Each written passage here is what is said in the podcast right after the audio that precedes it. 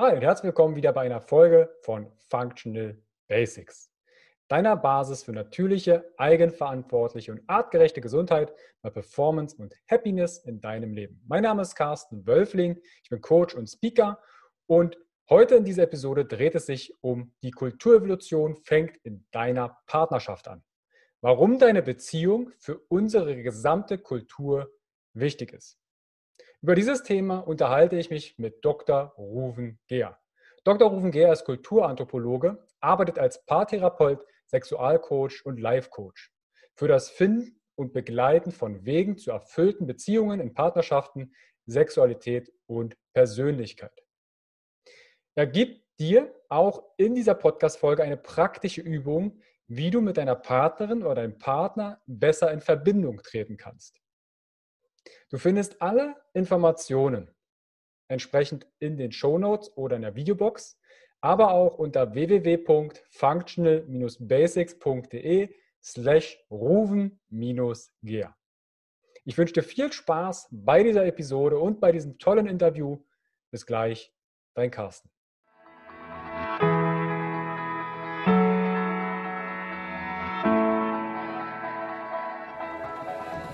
Herzlich willkommen bei dem Podcast von Functional Basics, deiner Basis für natürliche, artgerechte Gesundheit, mehr Lebensqualität, Happiness und Performance in deinem Leben.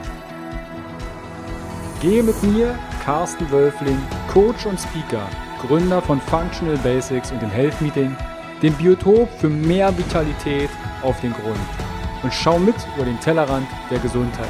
Warum? Gesundheit ist für alle da.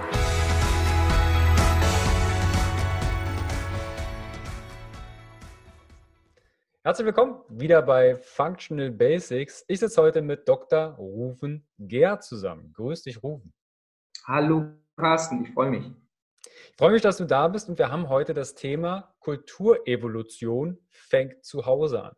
Bevor wir auf dieses Thema zu sprechen kommen, ich habe dich im Intro den Zuschauern, den Zuhörern schon mal ganz kurz vorgestellt. Würdest du dich bitte einmal etwas ausführlicher den Zuschauern und Zuhörern vorstellen? Was waren Schlüsselmomente in deinem Werdensweg und was machst du gerade aktuell? Ah, okay. Also, ich bin Ruven Gehr. Ah, ich bin Kulturanthropologe, das heißt, ich habe Urgeschichte und Anthropologie studiert und verbinde das äh, in, in Kulturanthropologie. Tatsächlich arbeite ich als Paartherapeut hauptberuflich und als Sexualcoach und nutze aber diese äh, Sichtweise, die ich aus meinem Studium gewonnen habe, für eine andere Perspektive und einen anderen Umgang. Das heißt, ich arbeite nicht mit psychotherapeutischen Methoden und bin auch kein Psychologe oder Psychotherapeut, sondern äh, arbeite mit Coaching-Methoden und allerhand äh, ähm, Tools, die ich mir über verschiedenste zahlreiche Ausbildungen zusammengesammelt habe da kommt einiges zusammen. Das kann man alles dann auf der Website nachlesen, wenn man das möchte. Mhm. Schlüsselerlebnisse für mich waren ähm, ganz, ganz stark natürlich einerseits äh, diese, dieser große naturwissenschaftliche Kontext, wo ich habe lange Zeit an der Uni verbracht, wie das so ist, wenn man äh, damals noch Diplom und dann Doktor macht, ja.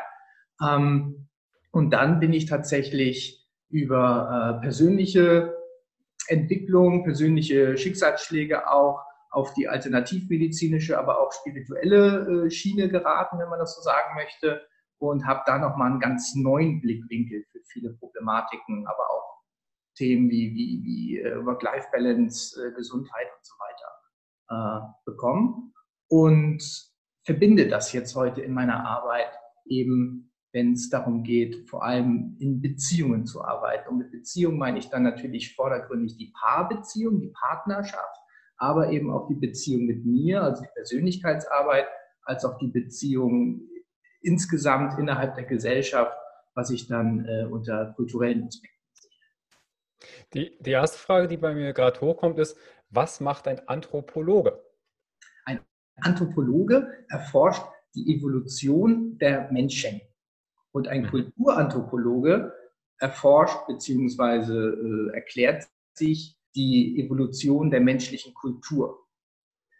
also es ist Anthropologie, wenn zum Beispiel, es gibt die Industrieanthropologie, die sagt, ein Fahrstuhlknopf muss durchschnittlich so und so hoch angebracht sein, dass auch noch ein kleiner Mensch, aber auch ein großer Mensch daran kommt, ohne zu springen oder ohne sich zu bücken. Ja, das ist die Industrieanthropologie.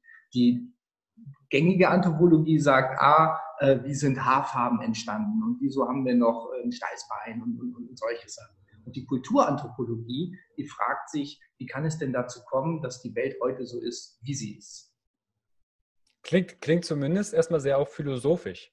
Äh, tatsächlich äh, nur, nur im Diskurs. Äh, mhm. Eigentlich ist es eine, eine sehr faktenbasierte naturwissenschaftliche Sache.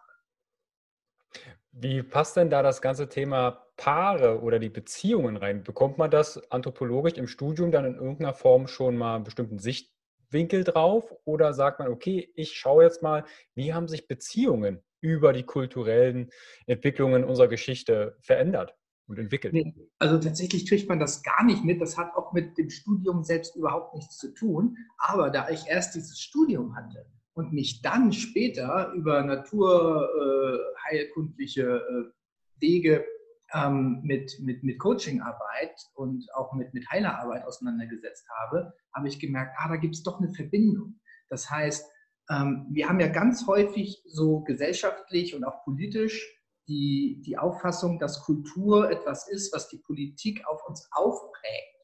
Ja? Also wir erwarten auch von der, von der Politik, dass Kulturimpulse gegeben werden. Mhm. Tatsächlich ist Kultur das, was zu Hause in der kleinsten Keimzelle der Kultur, in der Paarbeziehung gelebt wird.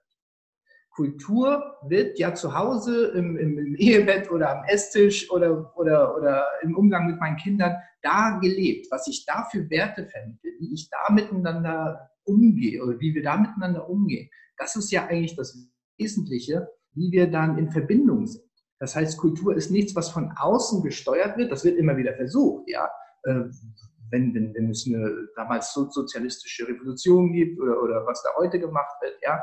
Also da wird, werden Impulse draufgegeben, aber wie das tatsächlich einsickert, wie das wirklich ver, vermenschlicht wird und tatsächlich zu einem Bestandteil der Kultur wird und nicht einfach nur eine Verordnung oder eine Regel, die dann sowieso wieder verbessert, sondern dass es wirklich kulturell wird, hat damit zu tun, dass die Menschen das zu Hause leben. Und da ist eben die kleinste Keimzelle der Kultur die Paarbeziehung.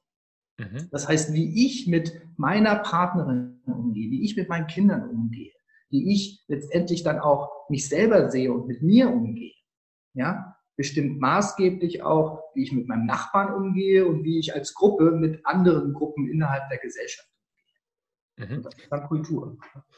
Kannst du äh, Kultur, du hast zwar jetzt schon ein bisschen erklärt, was Kultur ist, aber gibt es eine, Be eine Begrifflichkeit bzw. eine Definition, was Kultur beschreibt? Hm. Äh, Kultur, ich kann das so äh, tatsächlich dudenmäßig gar nicht definieren. Ja? Ähm, Kultur ist für mich äh, etwas ja, typisch Menschliches. Und da gibt es zum Beispiel die materielle Kultur. Mhm. Das ist zum Beispiel äh, heute bedingt durch sehr viele technische Geräte und äh, durch eine Art und Weise von Autoformen und so weiter. Also, also da, da, da kommen Modeaspekte mit rein, da kommen formale Aspekte, kommen, kommen äh, Aspekte von, von Nützlichkeit und so mit rein. Aber wenn wir die von Kultur im Allgemeinen sprechen und nicht nur die materielle Kultur meinen, dann ist das äh, ein mh, hm, ideologischer äh, Zusammenschluss von dem, wovon wir als normal ausgehen, würde ich mal so sagen. Ja, also das, was wir als normal empfinden, wo wir uns ganz stark mit identifizieren, das übt sich, wenn es äh, innerhalb einer größeren Gemeinschaft ist, als Kultur aus. Mhm. Wie, wie verändert sich die Kultur? Also du hast sie ja sicher wahrscheinlich auch angeschaut, wie hat sich die Kultur in der Evolution oder geschichtlich verändert?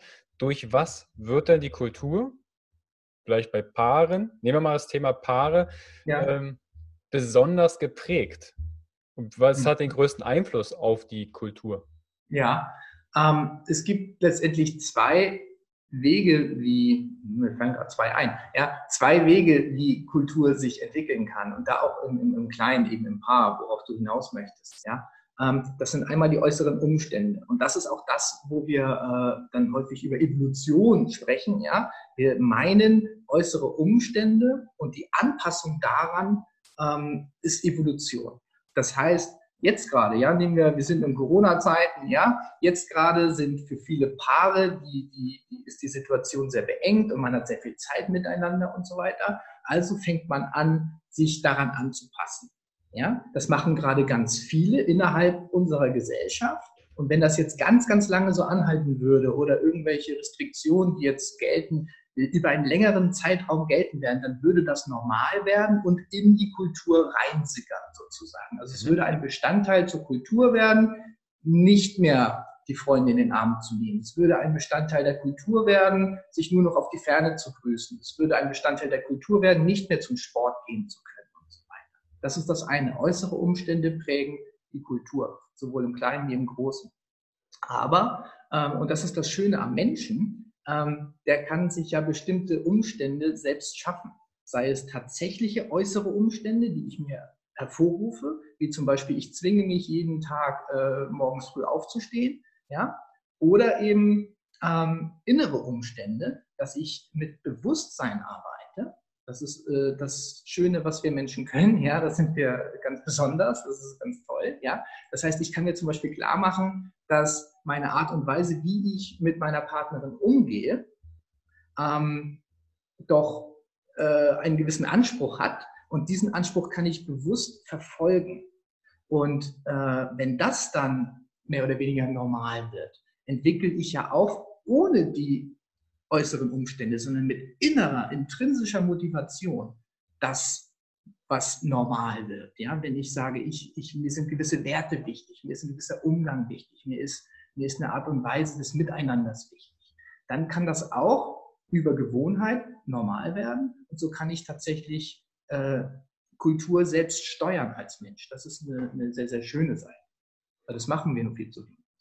Das machen wir zu wenig. Ja. Kannst du einen Zeitraum benennen, bis etwas zur Normalität wird? Oder gibt es da Unterschiede bei den Menschen? Ah, ich glaube, das kann ich, glaube ich, gar nicht sagen. Ähm, also tatsächlich so, so äh, ich weiß gar nicht, ob es da Studien zu gibt. Ja, bestimmt. Ja, also man, man, es gibt bestimmt die wildesten Sachen. Ja, man, man gewöhnt sich innerhalb von so und so an gewissen Schmerz oder man gewöhnt sich äh, so und so an, an, an eine Ernährung und dann stellt sich der Körper um oder so. Da gibt es bestimmt was, das kann ich so aber gar nicht sagen. Ich meine, es hat viel, viel mehr mit äh, der, der äh, letztendlich Hingabe zu tun, mhm. wann ich das für mich als wirklich meins empfinde. Und das kann ganz schnell gehen, wenn die Motivation groß ist. Ja, ich kann Aha-Erlebnis haben und eine Erkenntnis haben und sagen, oh, jetzt habe ich meine Partnerin so und so beleidigt, das will ich nie wieder tun oder meine Kinder so und so anschreien, das möchte ich so nicht mehr. Ja, und dann reiße ich mich in Zukunft am Riemen und dann wird das normal. Und das kann von jetzt auf gleich sein oder manche lernen es halt nie. Das ist ja auf der anderen Seite auch der. Also worauf ich ähm, gerade hinaus wollte, ist, ich habe damals schon ein paar Jahre her den Begriff Normopathie mal aufgeschnappt. Also wenn etwas normal erscheint, kann es ja dennoch pathologisch sein. Als Beispiel, vielleicht ja. für die Zuschauer und Zuhörer, alle gehen um zwölf in die Kantine und essen, ob ich Hunger habe oder nicht. Aber es ist normal, um die Uhrzeit unter diesen Rahmenbedingungen essen zu gehen. Und das mhm. kann für den einen oder anderen pathologisch krankhaft werden. Es ist normal, dass man nur einmal im Jahr Sex hat. Es ist nur, es ist normal, dass man sich mindestens einmal in der Woche richtig zofft. Mhm. Und das meine ich mit Normopathie. Und diese Anpassungszeit, ich nenne das immer als Flexibilität. Sei es jetzt metabolische Flexibilität, dass du deinen Stoffwechsel flexibel hältst. Du kannst auf jede, ich sag mal, auf jede Herausforderung flexibel reagieren, sei es jetzt geistig, zack, da ist eine Lösung. Mhm. Es gibt aber auch die statischen Typen, die sagen, ah, jetzt gibt es eine Veränderung, das piepst mich so an, und dann verharren die erstmal in, in diesem Stressmodus, Freeze, Fight, Flight und sagen, äh, alles verändert sich, ist total doof. Mhm. Und das kann dann auch wieder negative Auswirkungen haben auf die Kultur, mhm. auf die Gesundheit und ja. Mhm. Ich finde das total spannend, weil das ist total der gute Aspekt, Carsten. Ähm, tatsächlich, wenn man das unter Evolutionsbegriff sieht, ja, Evolution heißt tatsächlich wörtlich sich aufschwingen, ja, da ist mhm. was Entwickel, Entwickelndes drin, das, das, das blüht auf, das geht auf, das, äh, da ist was eine positive Konnotierung drin. Aber nicht jede Anpassung an Umstände, die dann normal werden, ist Evolution in meinem Sinne, sondern mhm. wie du das beschreibst, würde man eher von Devolution sprechen, ja, von einem sich herabschrauben statt, statt einem Auf, mhm. Aufblühen, ja. Das heißt, wenn ich, wenn ich sage, ähm, die Menschheit, wie du sagst, ja, isst morgens oder mittags, obwohl sie gar keinen Hunger hat, ja, und äh, wir gewöhnen uns an Umstände, ja, und äh, jetzt gerade können wir alle nachvollziehen, dass wir drin bleiben müssen und das wird dann irgendwie normal und da fragt keiner mehr nach und, und, und wir haben alle Angst vor Veränderungen und so weiter, ja, dann kann ich das für mich nicht als im positiven Sinne Evolution, als ein Aufschrauben auf ein sich entfalten äh, äh, als dies sehen, sondern ähm, im Gegenteil, das ist ein enger werden, das ist ein Potenziale nicht nutzen, das ist ein, ein, ein, ein, ein sich einkasteln, ja, mhm. ähm, und das ist Devolution. Tatsächlich neigt unsere Kultur, unsere westliche Kultur, ja, ähm, die ja mehr oder weniger schon fast global geworden ist. Also die ist ja überall rein metastasiert, ja, in mhm. auch andere, es gibt ja kaum noch irgendwas, was zum Beispiel nicht kapitalistisch äh, gesteuert ist, irgendwelche welche Kulturen die wir haben. Ja, ganz, ganz kleine restliche indigene Völker vielleicht noch, ja, ähm, die sich jetzt in den Regenwald zurückgezogen haben, ja, aus guten Gründen. Ja. Aber ähm, unsere Kultur, wenn wir sagen wollen, ein bisschen pauschaler, die globale Kultur, neigt dazu, ähm, sich pathologisch, pathologische Normalitäten zu suchen. Mhm. Und ähm, da möchte ich dagegen anwirken, auch indem ich äh, darauf hinweise, dass wir mit unserem gesunden Menschenverstand und mit Überzeugung andere, andere Wege gehen können. Ja? Dass ich sage, nein, hey, ich lerne wieder, was Hunger ist und esse auch nur dann. Ja? Ich mache mir klar, dass so und so mit meinen Kindern zu reden ätzend ist und äh, muss in mir die Dinge erlösen, die mich dazu bringen, dass ich ständig meine Kinder anschreie schreien will. Das heißt, es hat was mit Bewusstsein und mit Integrität zu tun, ähm, wach zu bleiben. Mhm.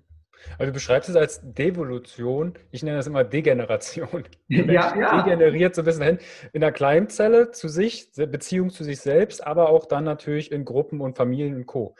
Kannst du noch mal ähm, auf den Nenner bringen, warum es gegebenenfalls bei Paaren in Beziehungen zu einer Devolution kommt? Also warum wir uns da nicht weiterentwickeln?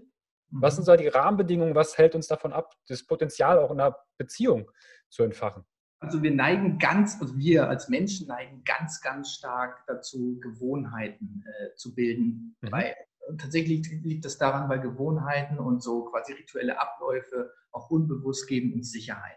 Ja, das scheint tatsächlich so speziesartig in uns drin zu sein. Ja, ähm, möglicherweise ist es eine Sache für, für sämtliche Tiere, deswegen können wir sie ja überhaupt klassifizieren und so weiter. Ja, aber wir, wir Menschen neigen zumindest mal dazu, wenn wir es mal bei uns bleiben äh, lassen wollen, ähm, zu Gewohnheiten.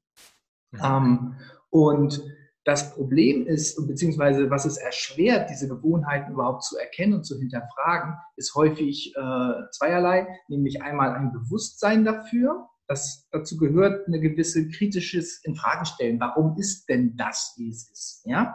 Warum habe ich denn nur einmal im Monat Sex zum Beispiel? Ja? Warum streiten wir uns denn täglich? Ja? Ähm, da kann ich sagen, wie die meisten, äh, ja, mein Ehemann ist halt blöd oder meine Frau ist halt so und so. Und es gibt ja auch diese Witze, ja, über, ja, Männer sind so und Frauen sind so. Das ist eigentlich überhaupt gar nicht witzig, das ist tot traurig, weil das erzählt davon, dass wir es schon als normal und als Gewohnheit sehen, dass gewisse Konfliktfelder immer wieder aufgehen.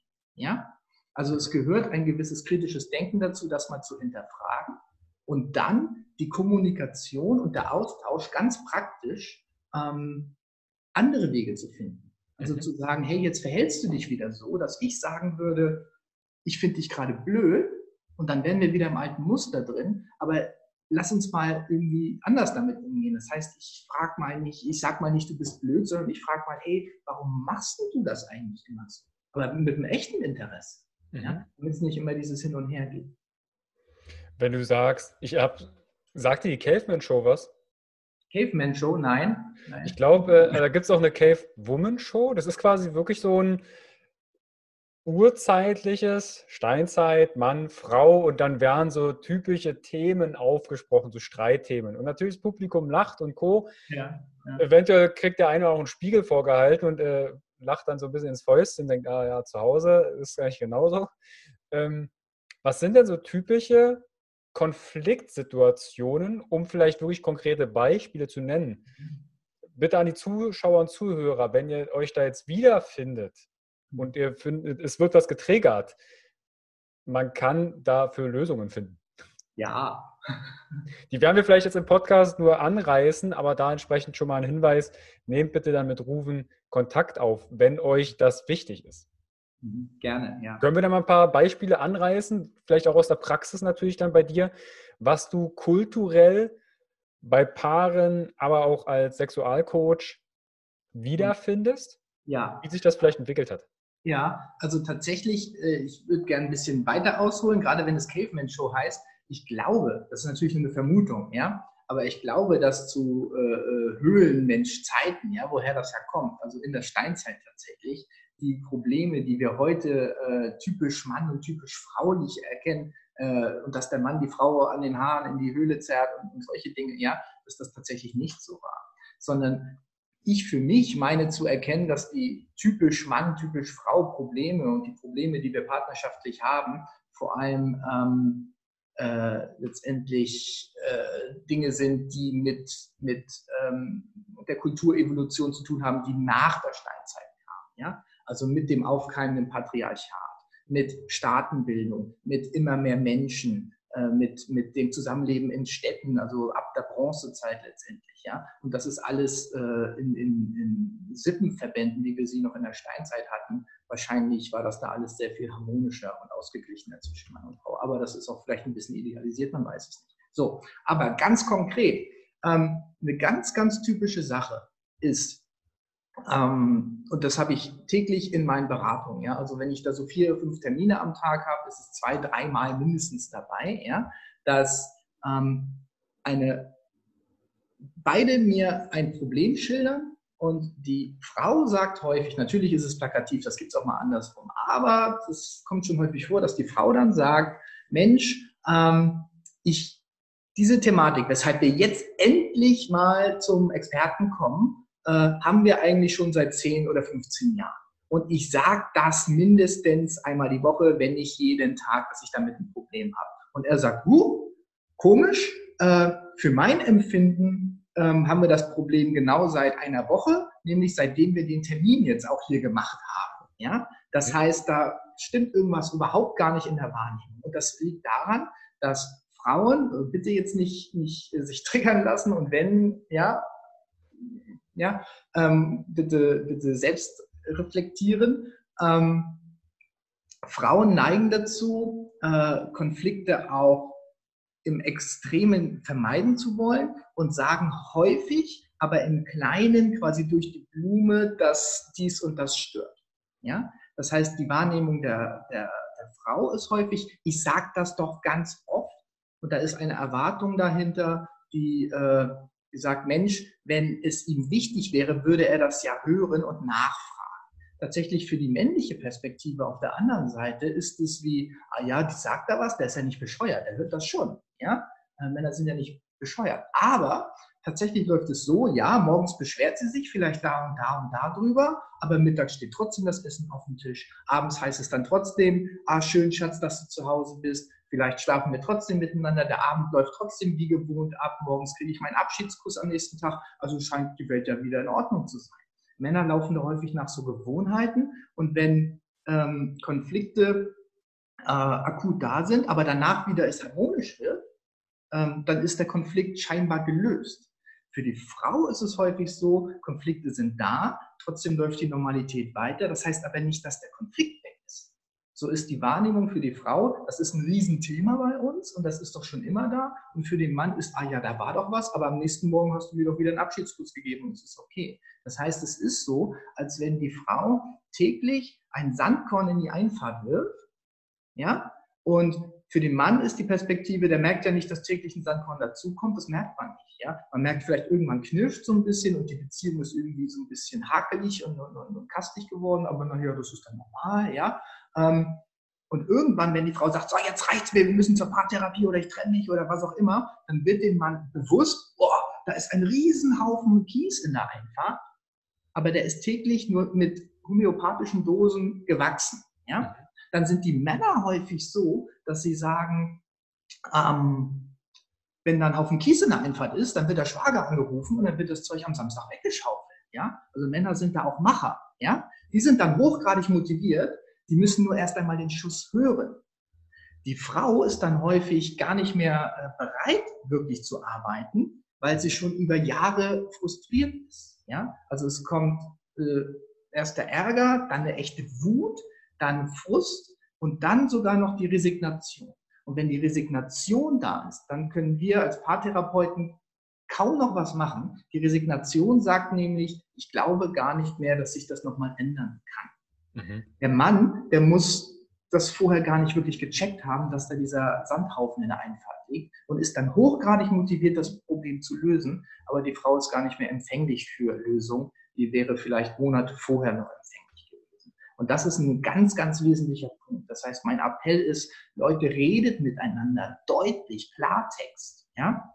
Also wenn ich, wenn ich häufiger also ganz blödes Beispiel, ja, wenn ich häufiger Blut mit nach Hause gebracht bekommen möchte, ja, oder häufiger Sex möchte und so, dann muss ich das sagen. Und das muss nicht im Konflikt sein. Das, das muss doch gar keinen Streit bringen. Das, ich, ich, ich kann doch einfach mein Bedürfnis äußern. Das haben wir nur in unserer Kultur total verlernt. Das schickt sich nicht. Ja? Wir mhm. wollen alle Harmonie haben und ähm, Konflikte vermeiden. Und da ist letztendlich auch die Brücke zwischen äh, Erziehung, zwischen Persönlichkeitswahrnehmung und Interaktion mit anderen. Und das zeigt sich in der Paarbeziehung, aber das ist ja auch dasselbe äh, bei größeren Sachen, die, die gesellschaftlichen Zusammenhängen. Ja, da ist letztendlich die Verbindung. Du sagst gerade, dass äh, kulturell alles auf Harmonie getrimmt ist. Kannst du da vielleicht ein, hast du da Einblicke, wann das losging? Du hast vorhin mhm. schon von Städtifizierung und Bronzezeit und Co. Aber wann wurde das richtig deutlich, dass in der Beziehung nicht mehr Tacheles gesprochen wird? Weil mir kam vorhin, mhm. als du gesagt hast, ähm, die Frau wirft ein Sandkorn, als bitte jetzt nur als an der Hand dieses Beispiels. Ne? Das geht natürlich auch umgekehrt. Ja, ja. Ähm, das würde für mich heißen, okay, dann braucht der Mann erstens Sanktionen. Das heißt, kein Abschiedskurs mehr, kein Essen, sodass er wirklich merkt, okay, da ist die Kacke am Dampfen, da passt gerade was nicht. Ja. Und quasi so den bitte nicht, versteht mich nicht miss, für den Tritt in die Fresse. Die Frau sagt, Alter, wenn das nicht hinhaut, andersrum genauso, das hat natürlich nichts mit Harmonie zu tun. Richtig. Mhm. Richtig. Genau. Ähm, genau, ich sage immer den Tritt in den Arsch, das ist weniger schlimm. Ja, ja. genau. Aber ähm, ich glaube, das hat damit zu tun, dass äh, es geht um Verbindung. Mhm. Wir suchen alle Verbindungen. Wir haben äh, sowas wie äh, Grundbedürfnisse, das ist auch äh, wissenschaftlich äh, dargestellt und so weiter. Tatsächlich kann man noch tiefer gehen. Ja? Mhm. Ein ureigenstes Bedürfnis, das aller, aller, aller, aller Wesentlichste, was wir haben als Menschen, ist Verbindung zu anderen Menschen. Wir sind ähm, kollektive, soziale, große Säugetiere. Ja, es gibt auch noch einen spirituellen Aspekt. Ja, den will ich gar nicht außer Acht lassen, sondern der ist ganz, ganz wesentlich. Aber auf Bedürfnisebene sind wir ähm, soziale Säugetiere. Das heißt, wir brauchen das Gefühl eines harmonischen Miteinanders und Zugehörigkeit. Ja? Mhm. Jetzt ist die Hypothese von mir, wir haben uns kulturell seit Tausenden von Jahren wegbewegt davon, was uns tatsächlich als Leben, Lebensweise sozial wirklich gut tut. Und um irgendwie noch das Gefühl von Verbindung zu haben, äh, müssen wir natürlich dann Konflikte vermeiden. Ja, weil wenn dann noch offen, wenn wir uns eh schon nicht verbunden fühlen und dann noch ganz offensichtlich der Haussegen schief hängt oder ganz offensichtlich draußen auf der Straße äh, Demonstrationen sind und so, dann, dann werden wir alle wahnsinnig. Ja, das halten wir ja gar nicht aus. Mhm. Wir brauchen ja ganz schnell Lösungen für Konflikte. Wenn wir uns viel tiefer verbunden fühlen würden, wenn wir ähm, mit unseren Partnern innerhalb der Sippe, also der, der, der, Familie, ja, äh, und dann noch innerhalb von, von Gesellschaftsgruppen und dann innerhalb der gesamten Gesellschaft stärker verbunden wären, wofür die Voraussetzung natürlich erst einmal ist, dass ich mit mir verbunden bin, mit meinen Wahrheiten, mit meiner Persönlichkeit, ja, ähm, dann dürfen auch Konflikte da sein. Mhm. Ja, das sind ja die guten, was heißt gut, ja, das sind die erfolgreichen Beziehungen, die Konflikte haben können oder Meinungsverschiedenheiten haben können, ohne dass gleich alles äh, zusammenbricht. Ja? Und die Partnerschaften, wo einer von beiden so ganz stark harmoniesüchtig ist, harmoniebedürftig ist, nennen wir es mal so, ja, vorsichtig, ähm, da ist Ärger früher oder später vorprogrammiert. Weil wenn ich mein Leben nur darauf ausrichte, Harmonie zu haben, kann ich meine eigentlichen, nicht, nicht kompensatorischen, sondern meine eigentlichen Bedürfnisse gar nicht ausleben. Weil mhm. ich ja immer nur darauf bedacht bin, äh, schnellstmöglich wieder Harmonie herzustellen. Und das ist ein ganz, ganz wesentlicher Aspekt äh, für sämtliche, tatsächlich nahezu sämtliche psychische Krankheiten, psychische Probleme, Essstörungen äh, und, und, und, ja. Ähm, Süchte, ja. Ich, ich, Süchte kommen dann, wenn ich auf anderen Ebenen nicht befriedigt bin. Eine Sucht ist eine Kompensation eines Bedürfnisses und da kann das Bedürfnis alles Mögliche sein, ja. Wenn ich aber schon bei meinem ureigensten Bedürfnis, nämlich dem der Verbindung, ständig ein Mangelgefühl habe, ist es für mich ganz klar, weshalb unsere Gesellschaft so stark äh, auf, auf äußere Stimulanz äh, ausgerichtet ist. Konsum auf allen Ebenen. Die ganze Zeit läuft das Radio oder das Fernsehen bei 90 Prozent der Bevölkerung. Ja? Wir brauchen ständig irgendwelche welche Stimuli und meditieren ist oder, überhaupt einfach mal da sitzen, ist, ist schon irgendwie, das, das muss man lernen, ja. Das ja. ist eigentlich unser Urzustand. Ja. Wenn jetzt der eine oder andere, also ich nehme jetzt auch gerade wahr, Kommunikation ist ein ganz, ganz großer, wichtiger Punkt. Ja. Jetzt ist natürlich jetzt nach Schulz von Thun, das, was ich sage, ist ja nicht das, was ich sage. Weil das, was ich sage, ist das, was der Gegenüber hört. Ja. Also jetzt könnte der eine oder sagen, ja, jetzt, äh, heute haben wir äh, Karfreitag. Heute Abend erzähle ich erstmal meiner Partnerin, meinem Partner alles das, was ich will. Kann ja gut gehen. Wie würde denn jetzt die Herangehensweise sein? Weil wenn jetzt einer sagt, ja, okay, stimmt, ich bin so harmoniebedürftig und bloß kein Ärger, bloß kein Streit, muss ja nicht mal in einer Partnerschaft sein, kann ja auch in Geschwisterebene, Familie, bloß kein Familienknatsch. Ja. Also bloß ja. nicht meinen Eltern widersprechen oder könnte ja irgendwas Schlimmes passieren. Wie könnte ich denn jetzt vorgehen? Ohne direkt jetzt, bitte nicht, äh, nicht direkt zum Paartherapeuten zu gehen. Mhm. Ja, nee, nee. Genau. Ähm, tatsächlich hat das nur Erfolg, wenn das Gegenüber quasi sich mit dir in ein Boot setzt. Mhm. Ja? Das heißt, wir brauchen für erfolgreiche Kommunikation ein Feld von wir möchten uns verstehen. Ähm, ich habe ein echtes Interesse daran zu verstehen, warum es dir geht, wie es dir geht und was du mir sagen willst.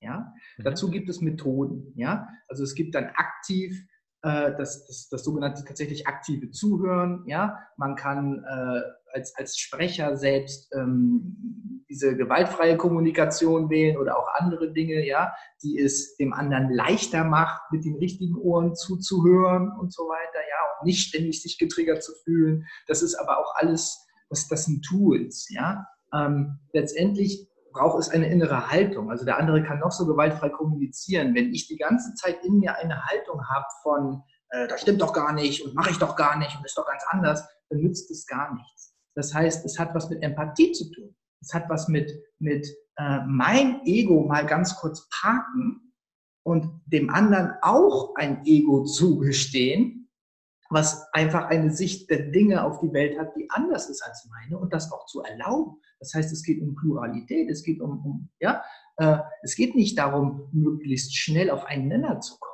sondern ich kann mit, mit äh, meinen Gesprächspartnern, mit meinen Freunden, Eltern und allen, ich kann unterschiedlicher Meinung sein. Ja, das ist okay, aber da sind wir wieder beim Thema Verbindung, weil wir alle Probleme und ja, ich muss wirklich sagen, Traumata in der Verbindung haben. Mhm. In der, im, im, im, im wie heißt das hier, Ur, Ur Urvertrauen. Urvertrauen, genau, ja, genau. Da, da ist der Wurm drin, ja. Ähm, weil wir alle Probleme im Urvertrauen haben, haben wir nicht das Gefühl von stabiler, fester Verbindung. Und deshalb müssen wir über Kommunikation möglichst schnell die Dinge lösen. Und das ist wieder ein typisch männliches Ding vor allem, ja, dass Frauen sich ja, Frauen sagen ja häufig in Konflikten, Mensch, ich will einfach mal gesehen werden, ich will mich doch nur ausdrücken. Ja, die gelten dann immer so klassisch als so, so äh, regen sich so auf und sind so emotional. Ja, ist doch wunderbar, ja. Die Frauen brauchen keine Lösung dafür. Wenn die weinen, wollen sie weinen, wollen sie im Arm gehalten werden und dann, dann ist es auch, wieder gut. Der Mann, der sagt, oh, es gibt ein Problem, warum weinst du denn? Da muss die Frau sich noch erklären. Ja, ich fühle halt gerade so, ja, aber warum fühlst du denn so? Es ist doch gar nicht so schlimm, bla bla. Ja, darüber kommt dieses Unverständnis her. Und ähm, die, die Bedürfnisse, die die Harmonie suchen, ja, die kommen daher, weil wir letztendlich Verbindung suchen. Und, und das, diese Verbindungssuche äh, scheitert äh, an, an der Kommunikation. Weil dafür brauche ich ja eigentlich die Voraussetzung von, hey, wir können unterschiedlicher Meinung sein und sind sowieso per se schon mal verbunden. Ja? Dann, dann gib uns doch direkt mal für die Zuschauer und Zuhörer vielleicht eine kleine Übung, die sie selbst machen können, um eine gewaltfreie Kommunikation, weil das ist für den einen oder anderen selbst schon der Begriff gewaltfreie Kommunikation, okay, dann gibt es also scheinbar auch eine gewaltvolle Kommunikation. Ja. Ähm, gibt es für dich eine Übung, die man so als Zuhause mal machen kann, ja. um das zu testen? Ja, tatsächlich äh, würde ich da äh, das Zwiegespräch, das sogenannte Zwiegespräch empfehlen. Ja? Mhm. Ähm, das Zwiegespräch, also ich, ich hole ein bisschen aus. Ich, ich hoffe, das ist okay, ja. Mhm. Ähm, aber damit, damit die Zuhörer und Zuschauer das auch wirklich nutzen können, ja. Jeder lebt auf seiner Wahrnehmungsinsel. Also wir stellen uns zwei Inseln vor, ja. Und ich komme da auch nicht weg, ja. Meine Wahrnehmungsinsel äh, hat meine Glaubenssätze da drin, ja. Da wird alles durchgefiltert, ja. Wenn, wenn, wenn einer sagt, guck mal auf meiner Wahrnehmungsinsel, äh, ähm, ist das da blau und das da grün und äh, ein, ein Vogel hat so und so einen Schnabel und äh, wenn jemand, hier ist meine Schwelle von, da werde ich gereizt und so, also da ist alles, was mich so sehr ausmacht an, an, an allem Möglichen drin. Mhm. Und das ist natürlich individuell auf der anderen, der andere hat eine andere Wahrnehmungsinsel. Der sagt zum Beispiel, naja, das ist nicht blau, sondern das ist bläulich, aber das geht ja schon ins Grüne rein, ja. Und, und wenn die das dann abgleichen wollen, dann würden die sich darüber streiten, ja. Ähm, so, jetzt ist es so, wenn ich dann auf dieser Insel von Blau spreche und der da sagt, naja, das ist ja eigentlich Türkis, dann haben wir ein Problem. Und so ist es bei allen anderen Dingen auch. Ja? Der sagt, immer machst du die Sachen so und so und der andere sagt, nee, gar nicht immer. Und schon ist diese Trennung da und dann geht es nur noch darum, äh, wer Recht hat. Ja? Das kann man aufheben beim sogenannten Zwiegespräch, indem ich bewusst meine Wahrnehmungsinsel verlasse, das heißt wirklich mein Ego, meine Glaubenssätze und alles, was ich für richtig halte und all das wirklich mal parke und mich ganz aktiv auf die Insel des anderen begebe. Das heißt, für die Zeit, wo der andere spricht, gehe ich per se davon aus, in einer Grundeinstellung von, ich glaube dir, dass alles, was du jetzt sagst, du nicht sagst, um mich zu manipulieren oder um Recht zu haben und so, sondern ich glaube dir einfach mal komplett, dass das deine Sicht der Dinge ist. Mhm. Der Gag ist, das ist sehr, sehr schwer, weil wir alle ein Ego haben.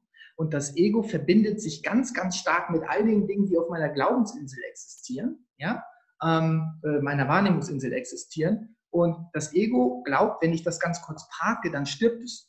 Ja, dann, dann gibt es mich nicht mehr. Dann ist nichts mehr da, was mich ausmacht. Deswegen muss ich mich die ganze Zeit verteidigen und wach sein und sagen, oh, der will mich manipulieren und so. Nein, ja, ich kann dieses Ego kurz parken und dann wieder schnack bin ich zurück auf meiner Wahrnehmungsinsel und das Ego ist wieder in voller Potenz da, ja, in dem Moment, wo ich es wieder einschalte. Mhm. Das ja, das heißt, ich kann das kurz parken.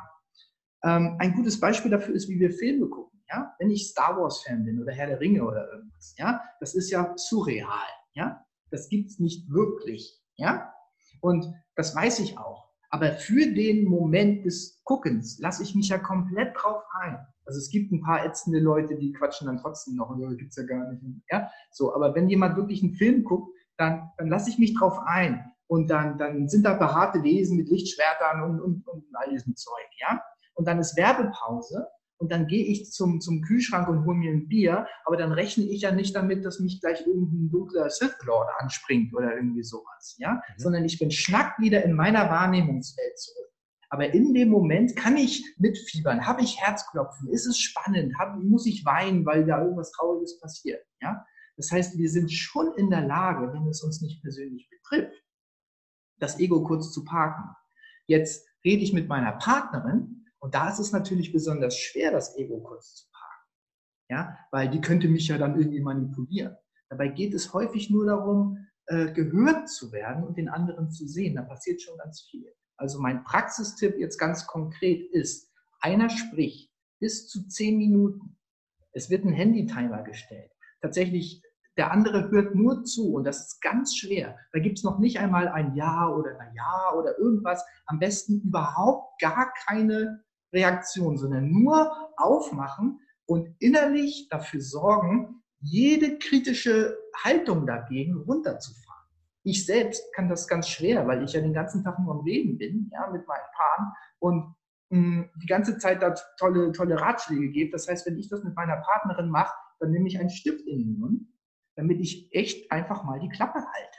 Ja, und das ist tatsächlich so. Ja, ähm, aber einer hält die Klappe und der hat die schwerere Aufgabe. Und der andere erzählt einfach. Das kann über ein Thema sein, das kann einfach prozesshaftes Sprechen sein. Das heißt, so wie ich jetzt, ja, ich fange an, ich weiß nicht, was ich vorreden will und ich rede und rede und rede und rede und rede und, und nehme unterschiedliche Ausfahrten und rede dann da weiter und da weiter und da weiter. Und das ist in Ordnung. Und der andere hört einfach nur zu, wirklich interessiert. Ja? Und dann nach zehn Minuten ähm, komme ich zu einem Punkt, habe dann nämlich auch mal die Möglichkeit, wenn es sich nach sechs Minuten sage ich vielleicht, ah, ich weiß gar nicht mehr, was ich noch sagen will, dann habe ich mal die Möglichkeit, eine Minute Stille zu haben, ohne dass der andere gleich reingerätscht und sagt, ja, aber das ist ja ganz anders, sondern dass er wirklich mal still ist. Und vielleicht sage ich nach einer Minute, ah, was mir noch einfällt, äh, das und das war mir auch noch wichtig. Ja, also ich habe wirklich die Möglichkeit, so lange über ein Thema zu sprechen, bis ich wirklich der Meinung bin, jetzt habe ich genau gesagt, was ich sagen wollte. Und der andere übt sich da drin, das ist viel schwerer, äh, im tatsächlich wertfreien Zuhören. Und nach zehn Minuten geht es dann nicht darum, darauf Bezug zu nehmen, sondern dann spricht der andere und womöglich über was völlig anderes. Und ist, ja, wenn jetzt vor allem die Männer sagen, oh, was soll ich denn zehn Minuten reden? Das geht. Das geht. Ja, ich kann über alles Mögliche reden. Tatsächlich, was da passiert. Ähm, also das ist erstmal das Tool, ja, zehn Minuten, zehn Minuten Zwiegespräch, ja, und danach kann man, wenn man das möchte, wenn es inhaltlich wichtig ist, kann man noch sagen, so, okay, ich gebe mal wieder in den drei, vier Sätzen als Zusammenfassung, was ich als Wesentliches gehört habe. Und dann kommt immer noch dabei raus, dass es was völlig anderes ist. Aber der andere hatte wenigstens mal die Chance, gehört zu werden in diesem typischen Dialog, ja, der direkt nur darauf wartet, äh, in der nächsten Atempause reinzugrätschen und zu sagen, ja, halt, du siehst das ja falsch und so, ja, funktioniert äh, sich tatsächlich sehen gar nicht. Ja. Ähm, das Ganze führt letztendlich, ohne dass wir auf einen Nenner kommen, zu Bindung. Tatsächlich, was da psychologisch passiert, ist Bindung, emotionale Bindung. Ja?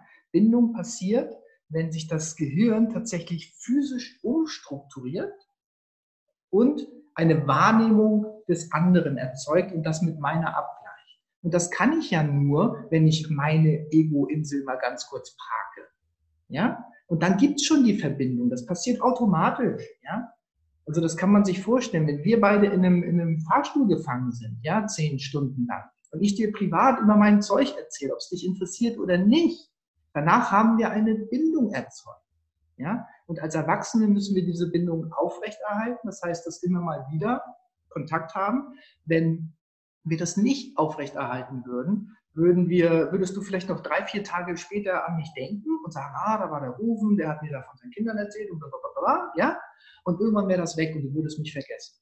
Wenn wir uns dann aber alle drei, vier, fünf Tage treffen würden, dann würden wir die Bindung halten und intensivieren und dann ist das wie wenn man einen Trampelpfad immer häufiger geht, das wird dann zu einem, ja, so. Ja. Das ist doch mit Paaren genau das Gleiche. Wir müssen uns gegenseitig uns privat zeigen und das erzeugt Bindung. Und nochmal zur Erinnerung, es geht ja um das Gefühl von Verbindung. Und dann muss es nicht dieselbe Meinung sein. Es muss einfach nur die Meinung des anderen gesehen werden.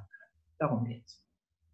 Das kann ich ad hoc, weil das ist ein, ja, ein wichtiges Coaching-Tool, was du auch beschrieben hast, mhm. dieses aktive Zuhören. Ja. Dein Partner oder deine Partnerin, dein Familienmitglied, deine Freundin, dein Freund sind ja auch in gewisser Form, wenn du es zulässt, ein Coach für dich. Mhm. Und sehr viele treffen sich, unterhalten sich, tauschen eigentlich hintereinander Wörter aus und wenn dann vielleicht eine Pause kommt, gucken sie aufs Handy. Mhm. mhm. Ja, richtig, genau. Oder beim Reden, ja. ja. Genau. Mhm. Diese, diese Pause zulassen und dieses aktive Zuhören, mhm. das ist, ich will nicht sagen, wie viele Stunden das als Übung Bedarf hat, auch als, als Coach, ja. einfach aushalten. Und ja, Hypothesen ist nicht so, dass du dann den Geist ausschaltest und dich berieseln lässt, sondern ja, du darfst die Hypothesen bilden, aber diese nicht aussprechen. Mhm. mhm. Und das finde ich erst als Coach auch wahnsinnig anstrengend am Anfang, mhm. Weil was keiner uns gelehrt hat. In der Schule. Das ist aber ganz wunderbar, Carsten. Ich habe jetzt eben unfassbar lange monologisiert, ja. Und du machst das Ganze ganz, ganz, ganz toll. Ja. Nee, das ist ja auch eine Art Übung gerade. Ja, ne? ja, richtig. Ja. Nee, aber was tatsächlich auch ganz wichtig ist, gerade bei diesem partnerschaftlichen Zwiegespräch, also ich empfehle Paaren tatsächlich, das einmal in der Woche äh, als, als äh, wieder Verbindungsaufnahmetool zu machen. Und da geht es nicht darum, wirklich Probleme zu bereden oder irgendwas. Es ist völlig egal, worüber die Menschen sprechen. Sie müssen danach gar nicht mehr darüber sprechen. Hauptsache, es ist privat. Ich mhm. erzähle, das kann sein, heute Morgen bin ich ins Auto gestiegen und ich habe das Radio angemacht und da lief ein Song, den habe ich seit Ewigkeiten nicht mehr gehört. Und den habe ich richtig aufgedreht und dann habe ich das Fenster runtergemacht und jetzt freue ich mich über die Frühlingssonne total und so, wow, und da habe ich mitgesungen und da ging mir das Herz auf und ich fühlte mich wirklich gut. Das ist einfach eine private Sache. Das ist für den anderen total irrelevant. Aber er hat die Möglichkeit, mich zu fühlen, ein, ein wirkliches Mitgefühl, eine Empathie zu erzeugen. Und das erzeugt Bindung. Weil der andere stellt sich mir dann vor, wie ich da fahre und meine Haare im, im, im Wind da wehen und so, während ich ACDC höre oder was auch immer. Ja, so, ja, das, hm? so, das erzeugt Bindung. Und nochmal zur Erinnerung, äh, Bindung äh, ist das, was, was, was wir eigentlich suchen. Ja? Das heißt, natürlich, wenn ich in diesem Zwiegespräch zuhöre und Hypothesen bilde und so, es geht nicht darum, die ganze Zeit Notizen zu machen und sagen, ah, darauf will ich eingehen, darauf will ich eingehen, darauf will ich eingehen. Das ist beim Coaching so. Das ist das Schwierige, was wir hier lernen müssen. Ja? Dass wir quasi Notizen machen und die abarbeiten und denken, oh, jetzt redet er so lange, ich wollte auch gleich noch dies fragen, aber was war das jetzt noch? Ja? So, in, bei der Partnerschaft geht es darum nicht. Ich muss darauf keinen Bezug mehr nehmen. Ich kann hinterher vergessen, was erzählt wurde. Völlig egal. Aber in dem Moment habe ich Bindung erzeugt. Ja? Und so funktionieren wir Menschen nun mal.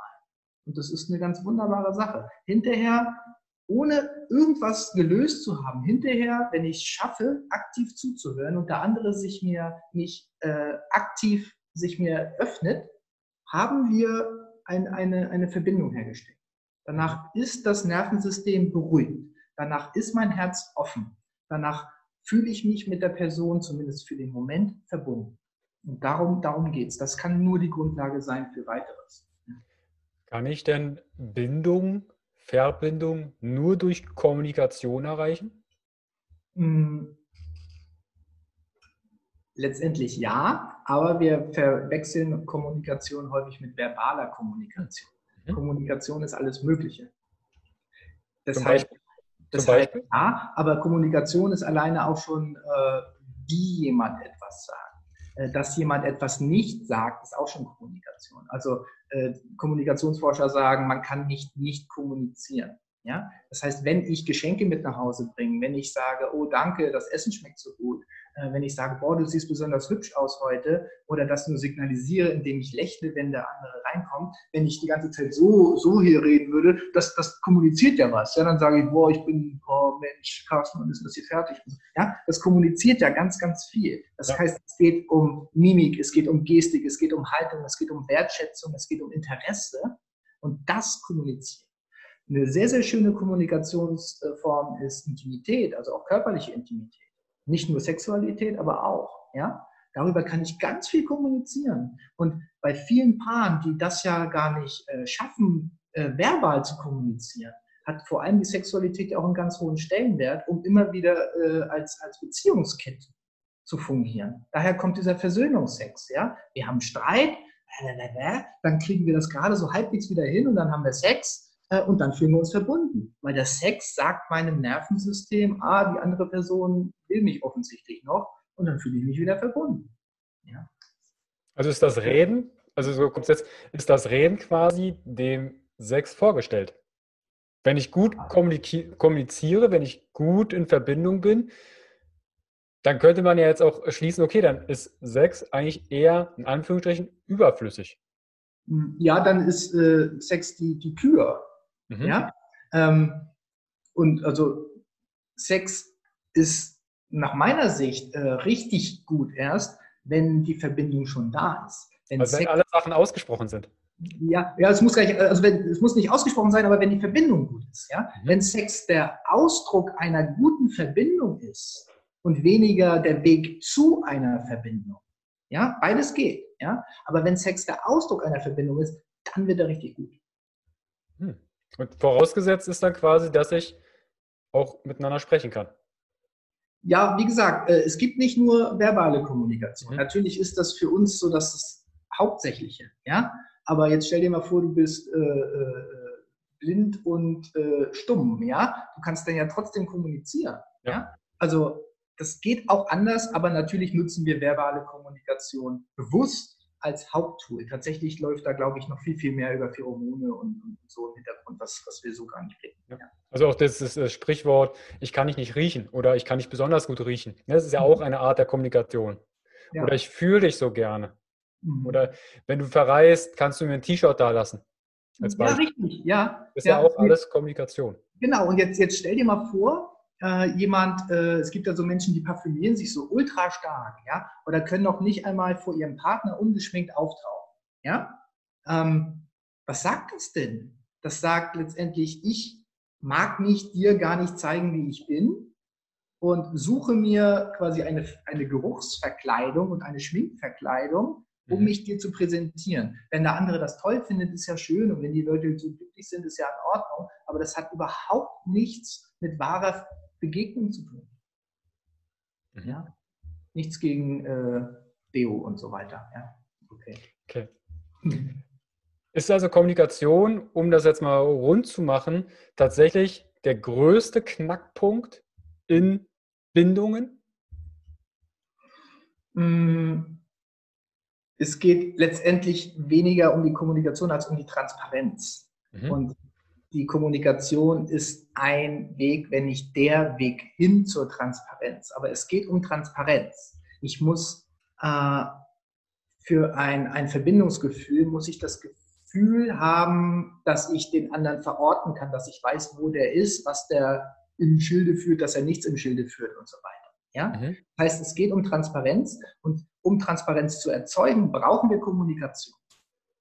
Ja, so würde ich sagen ähm, Kommunikation auf alle möglichen Arten. Aber eigentlich geht es um Transparenz. Ich muss mich sicher fühlen. Ich muss äh, mein Misstrauen abbauen können. Ich muss wissen, was mit dem anderen ist.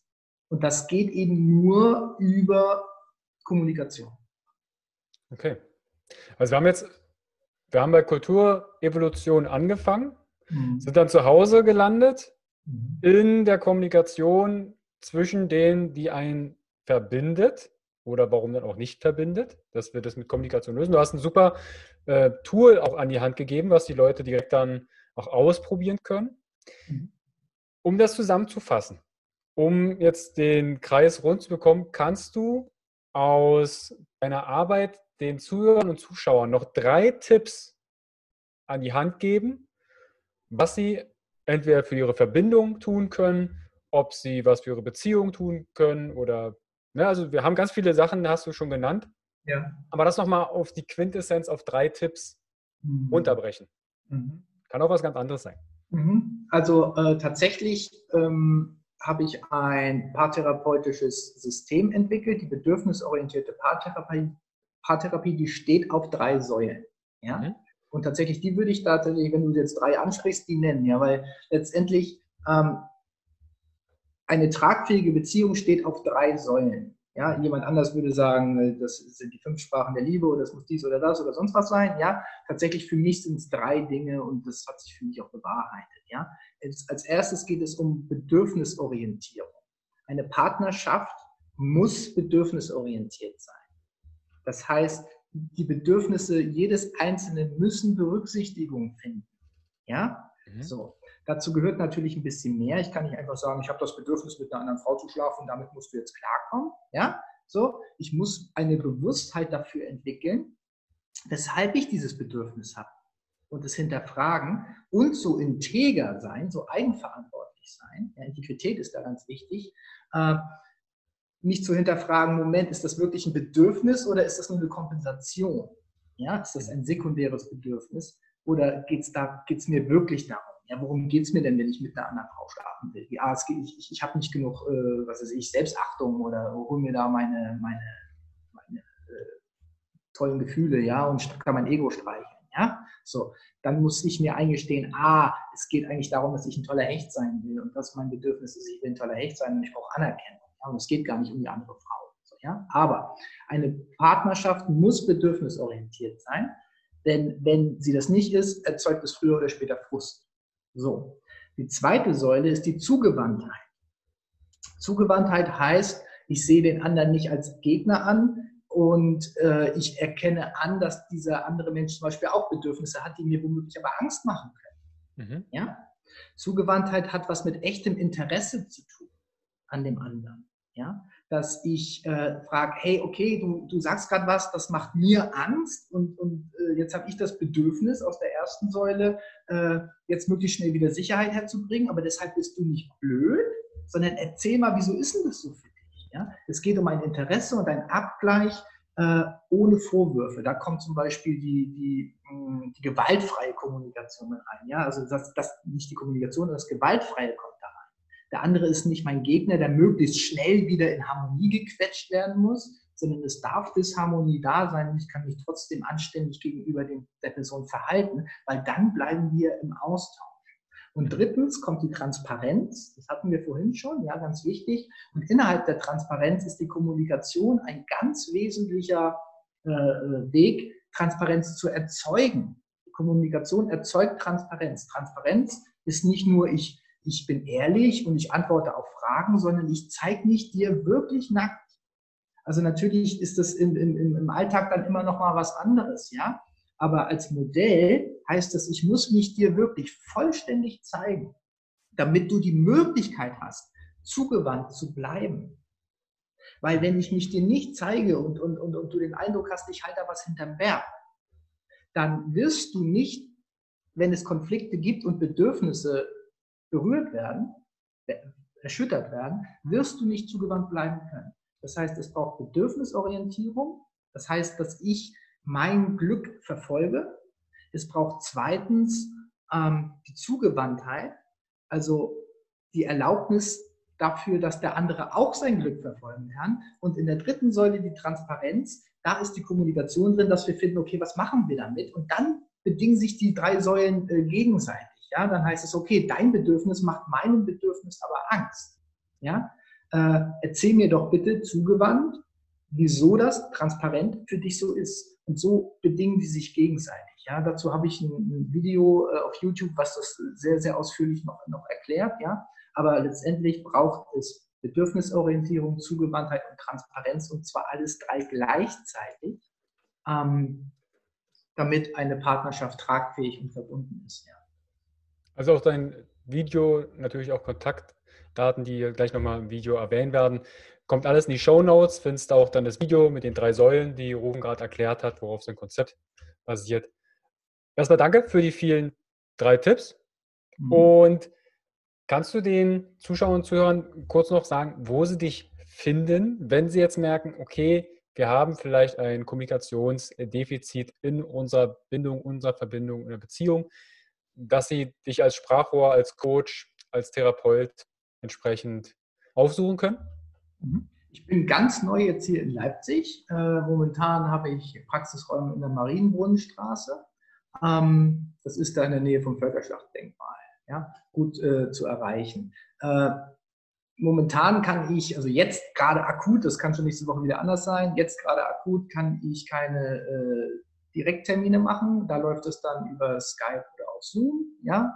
Ähm, aber letztendlich äh, kann man da in meine Praxis kommen mit, mit äh, Termin. Man kann über meine Website online Termin machen und sich den Wunschtermin aussuchen und da mit mir in Kommunikation gehen. Sowohl alleine, auch in der Persönlichkeitsentwicklung oder auch wenn der Partner nicht mit will, als auch als Paar in der Paartherapie.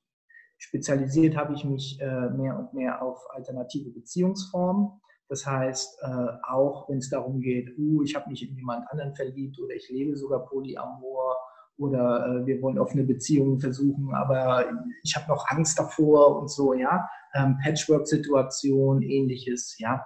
Ähm, da wird es sehr, sehr interessant, weil da die Bedürfnisse für mich einfach spannend werden. Mhm. Ja? So. Aber natürlich kann jeder ganz normale äh, monogame, äh, jede monogame Verbindung genauso kommen. Ja? Ähm, über meine Website kann man auch meine E-Mail-Adresse und Kontaktmöglichkeiten, äh, Kontaktformular und, und, zu finden. Die für die Paartherapie ist die E-Mail-Adresse ähm, beziehungs-entfaltung.de. Und was mir äh, eigentlich sehr, sehr am Herzen liegt, ist hier auch noch zu nennen, dass ich mehr und mehr den Bogen von den Paaren hin zur tatsächlich äh, kulturellen Entwicklung und was es da braucht. Es braucht nämlich in der Kultur nicht, wie anfangs gesagt, nicht etwas aufgeprägt ist, sondern es braucht innerhalb Kultur starke, integere Persönlichkeiten. Ja? Ähm, wir müssen lernen, unsere Wahrheit wieder zu spüren. Das heißt, da geht es ganz, ganz stark um die Persönlichkeitsentwicklung. Darauf äh, spezialisiere ich mich immer mehr. Da habe ich ein eigenes Feld für und das ist evolutionary-integrity.com. Und äh, da werden auch in Kürze ganz viele Seminare, auch online werde ich jetzt versuchen umzustellen. Die Ausbildung in bedürfnisorientierter Paartherapie und äh, ähnliches ähm, werden mhm. da angepriesen. Ja. Kommt, also, kommt alles in die Show Notes, sodass ihr Kontakt mit Rufen aufnehmen könnt und auch seine Angebote nutzen könnt. Rufen. Sehr cool, Carsten. Danke. Ich danke dir für ja. die praktische Übung, die wir testen können.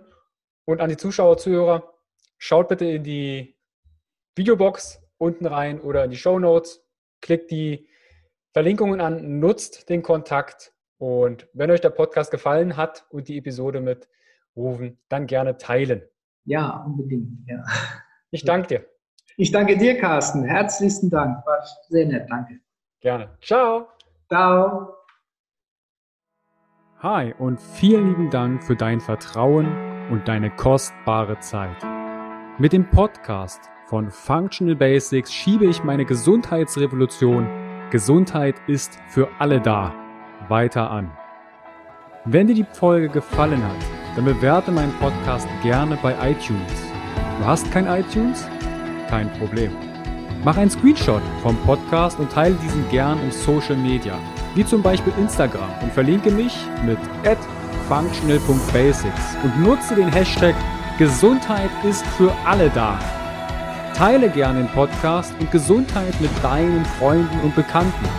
Warum? Gesundheit ist für alle da. Du hast Anregungen für weitere Folgen oder Fragen? Dann schreibe gern an info at functional-basics.de mit dem Betreff Podcast und ich melde mich sehr gerne bei dir zurück. Du wünschst dir mehr Gesundheit, Lebensqualität und Performance im Beruf und Leben? Dann unterstütze ich dich als Coach sehr gerne. In den Show Notes findest du einen Link, wo du dein kostenfreies Beratungsgespräch mit mir vereinbaren kannst. Du bist Unternehmer, möchtest mehr über die Gesundheit und Performance für deine Mitarbeiter erfahren oder organisierst Events? Als Speaker und Trainer gestalte ich für dich interaktive und abwechslungsreiche Seminare, Workshops und Vorträge rund um artgerechte Gesundheit und Performance. Du möchtest von zu Hause mehr über deine Functional Basics erfahren? Dann melde dich für meinen kostenfreien Functional Basics Guide an und erhalte noch mehr Einblicke in die Welt natürlicher, artgerechter Gesundheit und Performance. Ich wünsche dir einen wundervollen Tag. Dein Carsten.